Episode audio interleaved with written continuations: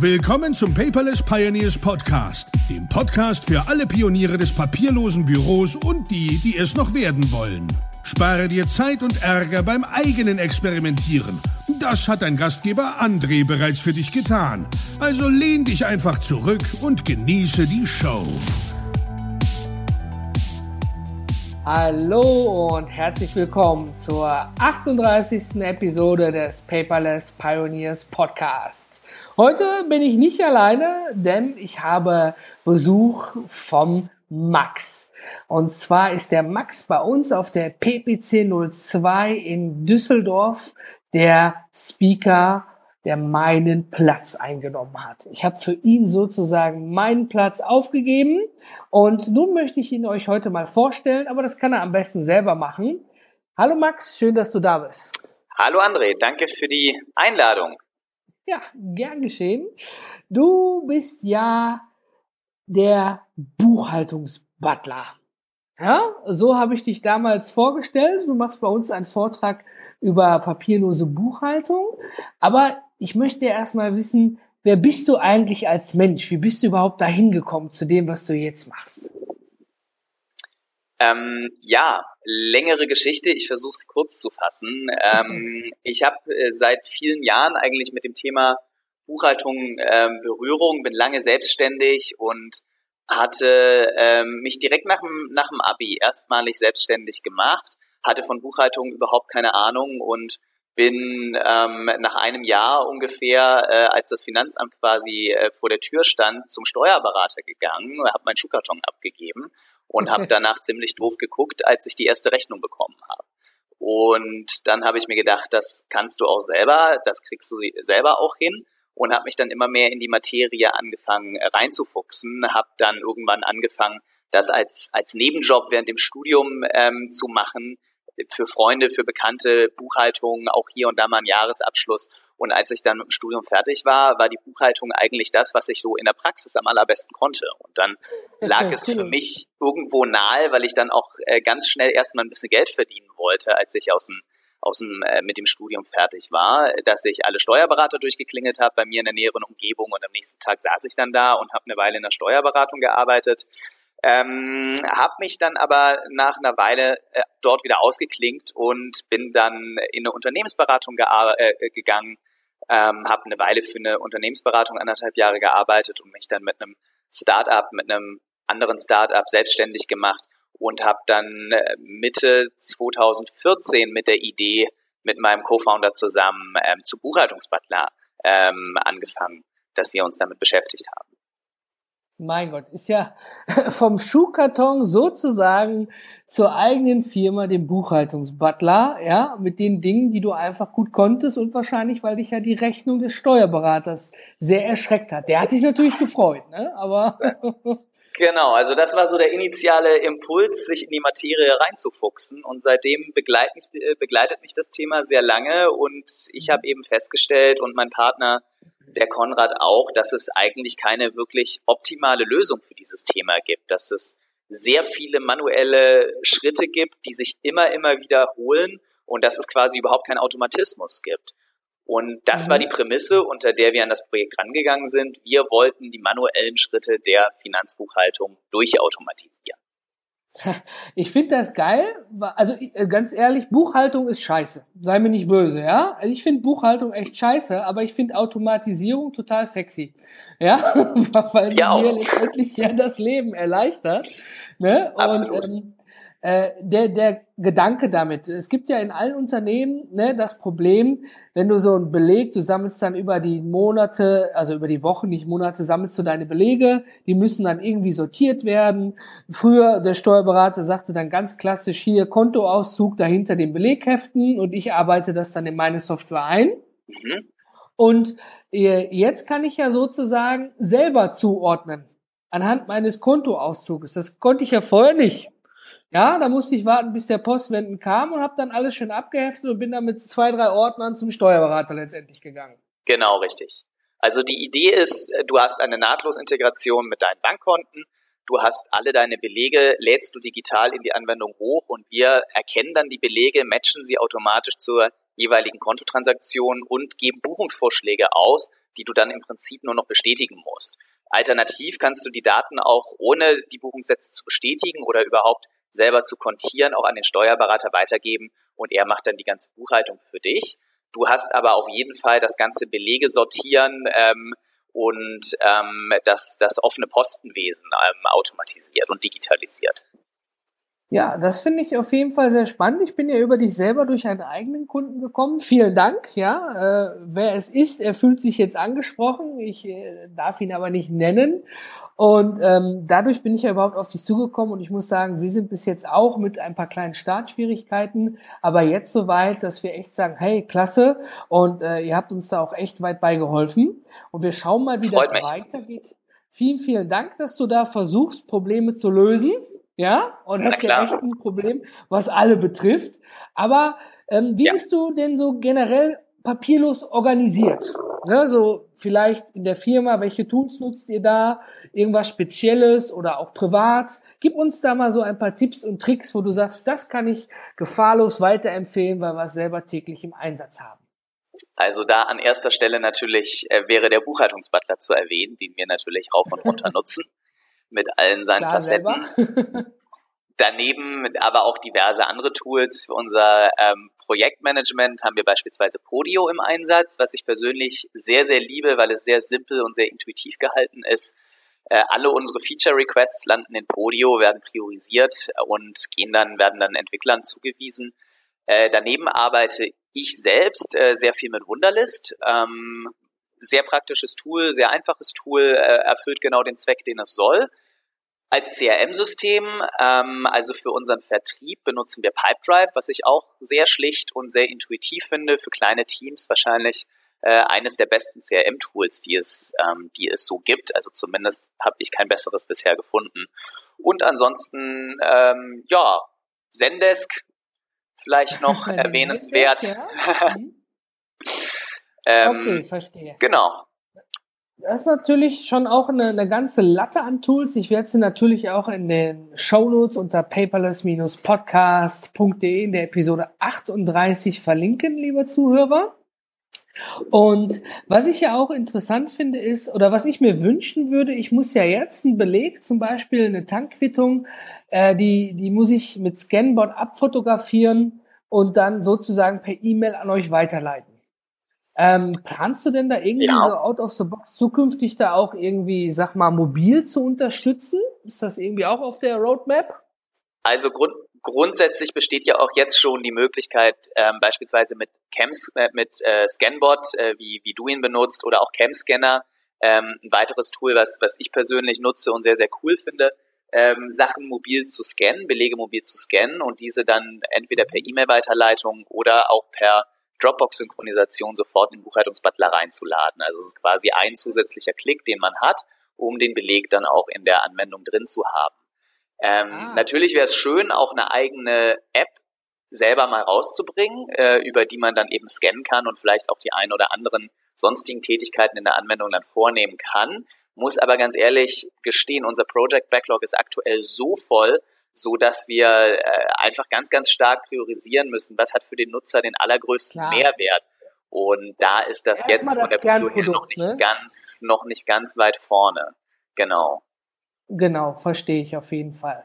Ja, ist auf jeden Fall erstmal spannend, ne, dass man da von, von Zahlen über eine Idee für was, was einen selber gestört hat, jetzt dort steht, wo du stehst.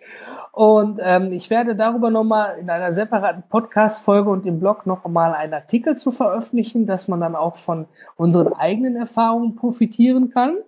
Was ich aber nochmal sehr spannend finden würde, wäre, wenn du uns mal so ein bisschen anteaserst, was du denn genau auf der PPC uns vortragen wirst. Denn dein Artikel, oder dein Artikel sage ich schon, Entschuldigung, dein Thema ist ja Digitalisierung statt Pendelordner. Was erwartet denn da den Zuhörer? Genau. Genau. Also eine Riesenthematik bei der papierlosen Buchhaltung sind ja die rechtlichen Rahmenbedingungen. Da werden einem oh ja. unglaublich viele Steine in den Weg gelegt. Und in meinem Vortrag soll es einfach ein bisschen darum gehen, wie kann ich digital arbeiten, auf was muss ich achten, damit ich das Ganze mhm. danach nicht vom Betriebsprüfer um die Ohren gepfeffert bekomme. Und äh, zudem auch, wie kriege ich meinen Steuerberater auch ins Boot? Weil sehr viele Steuerberater da noch etwas altbacken und etwas altmodisch sind und sich nicht unbedingt neuen Technologien gegenüber offen zeigen und da eben gerne den Pendelordner, so wie sie es seit 30 Jahren schon machen, ähm, als Nonplusultra ansehen.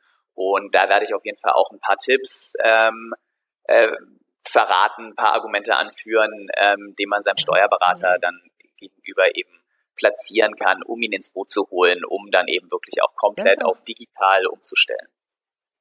Das ist eine feine Sache. Ich meine, ist ja auch ein heißes Thema. Es geht ja bei solchen Dingen, wo das Finanzamt auch immer Zugriff haben muss, muss man ja auch richtig, wie du schon sagtest, Regelungen und Rahmen beachten, die da diesbezüglich genau. bestimmen. Und so ein bisschen, also ich muss echt sagen, wir haben Glück mit unserem Steuerbüro, aber äh, ich weiß es aus eigener Erfahrung, auch mit durch andere Kunden von mir, dass der Steuerberater manchmal schon das Nadelöhr ist. Also wenn du lieber Zuhörer Steuerberater ja. bist, ja, nicht angegriffen fühlen oder falsch verstehen. Ich denke, es ist einfach ganz viel Aufklärungsarbeit, oder?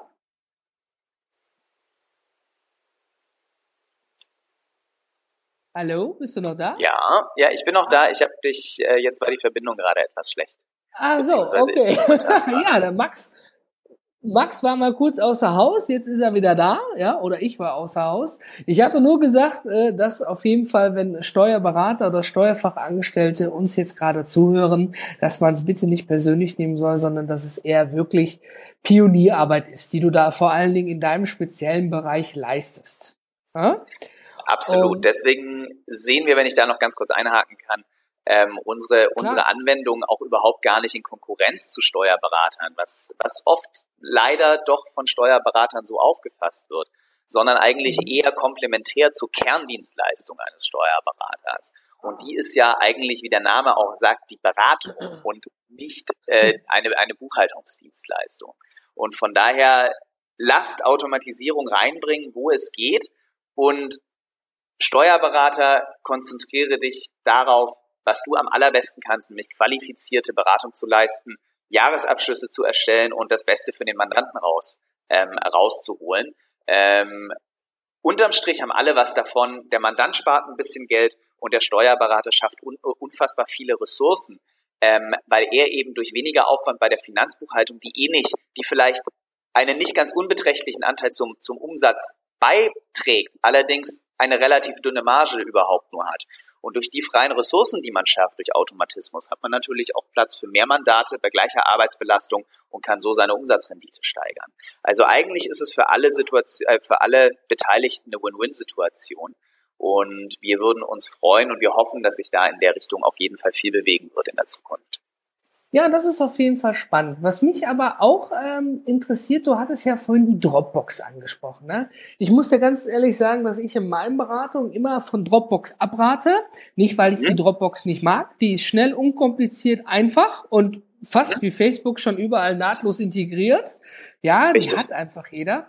Aber äh, korrigiere mich bitte. Ich bin doch dazu verpflichtet, wenn ich in Deutschland einen Beleg erstelle, den innerhalb der deutschen Landesgrenzen zu lassen. Ich dürfte ihn ja eigentlich nicht ausführen. Ja, wenn ich dem Kunden die E-Mail, also die Rechnung per Kopie schicke, ist es die eine Sache, klar, der empfängt die da, wo er gerade ist auf der Welt, aber ich meine das, was ich abspeichern muss.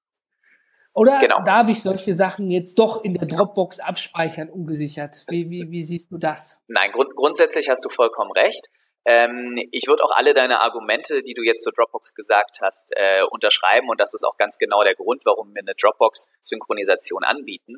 Die Betonung liegt hier aber auf Synchronisation. Es geht rein darum, Belege aus der Dropbox in Buchhaltungsbutler reinzubekommen. Und das eben ohne, dass man sich ein, äh, dass man sich einloggen muss in den Buchhaltungsbutler, einfach nur, indem man den Beleg in einem Ordner ablegt und aus diesem Ordner verschwindet er und ist dann im Buchhaltungsbutler drin. Es ist eine Methode ah, okay, von also mehreren, also so um Belege. Genau, als Zwischenschritt. Einfach rein für die Synchronisation. Ähm, es ist da, darüber hinaus auch nur eine Möglichkeit von mehreren, wie man Belege hochladen kann. Und ähm, eben genau aus den Argumenten, die du genannt hast, es hat jeder, es ist super simpel. Ähm, viele lieben die Dropbox, viele arbeiten mit der Dropbox. Ähm, war es für uns einfach ein naheliegender Schritt zu sagen, einfach aus, aus äh, Usability-Sicht, macht es eben viel Sinn, hier dann auch eine Dropbox-Integrationsschnittstelle zu schaffen, über die die User dann bequem und einfach ihre ähm, ihre Dateien dann mit Buchhaltungsbutler eben auch synchronisieren können. Wir raten aber allen Usern auf jeden Fall nicht, die Dropbox als Ablagesystem für ja. äh, seine eigenen Belege und Rechnungen ähm, zu nutzen, sondern es ah, geht wirklich okay. nur um diesen Schritt, der wenige Sekunden dauert, in die Dropbox rein, in Buchhaltungsbutler hoch, Dropbox-Ordner wieder leer und das war's. Ah, cool, ja, dann verstehe ich das. Klar, Dropbox hat natürlich auch die größte Akzeptanz, ist einfach klar und es ist auch einfach vielen nicht bekannt.